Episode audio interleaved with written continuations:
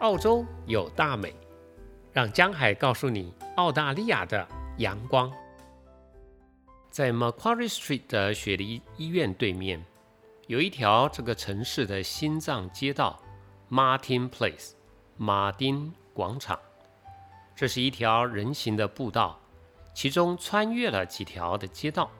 而这个广场上最重要的地标呢，应该要算是 GPO Sydney 雪梨邮政总局了。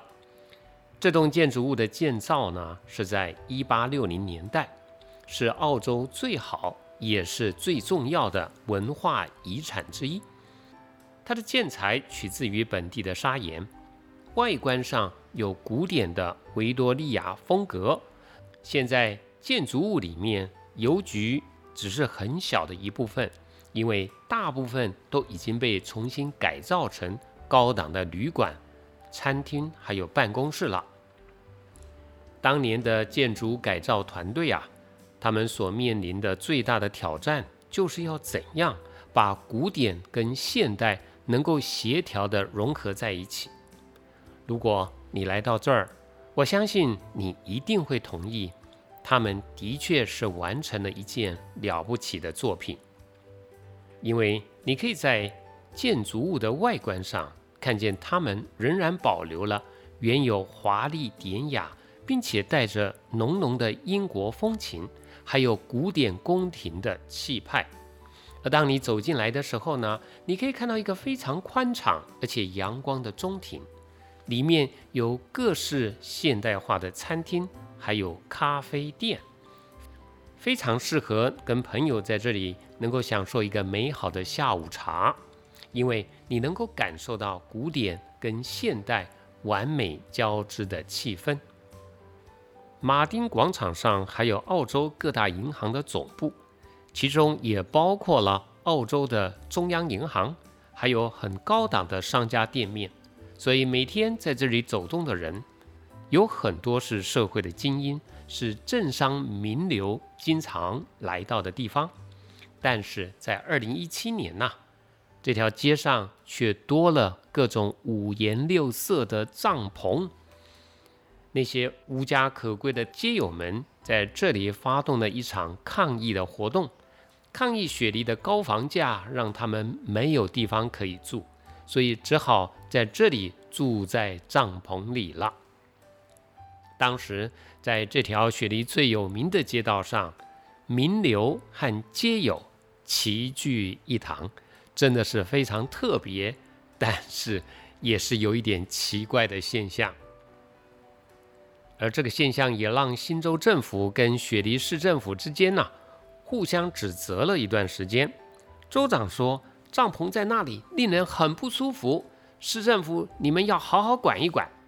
而雪梨市政府却说呀：“街友们无家可归，并没有犯法呀。”我觉得这个奇怪的现象的核心，其实就是因为事件的本身碰触到了我上集所提到的人为政治的限度。如果你来雪梨，我想跟你打个预防针，那就是偶尔在市区的角落。你是会看到街友向人乞讨的画面的。当年我第一次看到时，心里其实也不舒服。为什么会发生这种事呢？就好像我在上集所告诉你的，澳洲是社会民主主义的国家，有全世界一流的社会福利，对弱势的团体，包括失业呀、无家可归呀、生病啊等等等。全部都有特别补助的安排，有这么好的社会福利，怎么可能还会有无家可归的人呢？但是，当我进一步了解这群人的故事，才让我自己感到惭愧。就如同在台湾的电视剧里，《我们与恶的距离》里的一句经典台词一样。全天下没有一个爸爸妈妈要花二十年去养一个杀人犯。是的，皆有的爸爸妈妈，包括他自己，也不愿意看到今天的情况。但每一个街友的背后，都有一段非常无可奈何的故事。这些故事令他们可能有精神、酗酒或者是毒品等等等的问题，而最后连身体的归宿也没有了。所以在澳洲辅导街友的社工们，经常用一句话来总结街友的问题。他们说：“Homelessness is not an issue, but the outcome of the issue。”什么意思呢？意思是无家可归本身并不是问题，而是其他问题导致的结果。对。就好像照片中的这位街友想要告诉我们的话：“Once I was like you。”以前我也曾跟你一样啊。是的，他们也曾跟我们一样有一个正常快乐的生活，但造化弄人，让他们今天沦落街头。如果如果有一天我们在街上看到了街友，请问我们的心里应该有怎样的态度呢？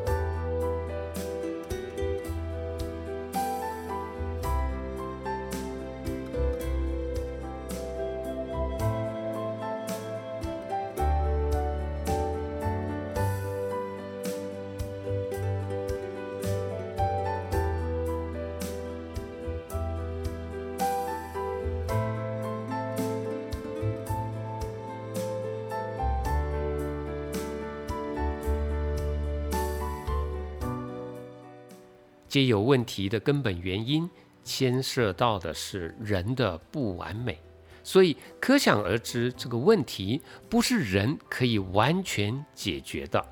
如果我们能够承认人的能力确实有限，再想想他们那些很难接近的外表的背后，是承担了有多少的无奈，这是不是应该可以让我们有理由，由外在对他们的害怕？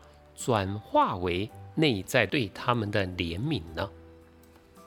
就好像照片中的这位女孩一样，我觉得她好美，好美，因为她并没有害怕，而只有怜悯。这份怜悯的心促使她亲切地跟她说说话。就仅仅这么简单的动作，女孩表现了不求回报的爱，来遮盖不完美的罪。让这位街友能够感受到人间仍然有温暖，能够让他可以有力量继续的寻找自己生命的阳光。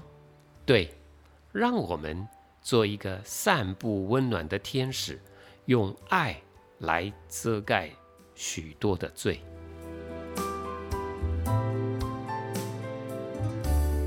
我是江海，期待我们下次的再见。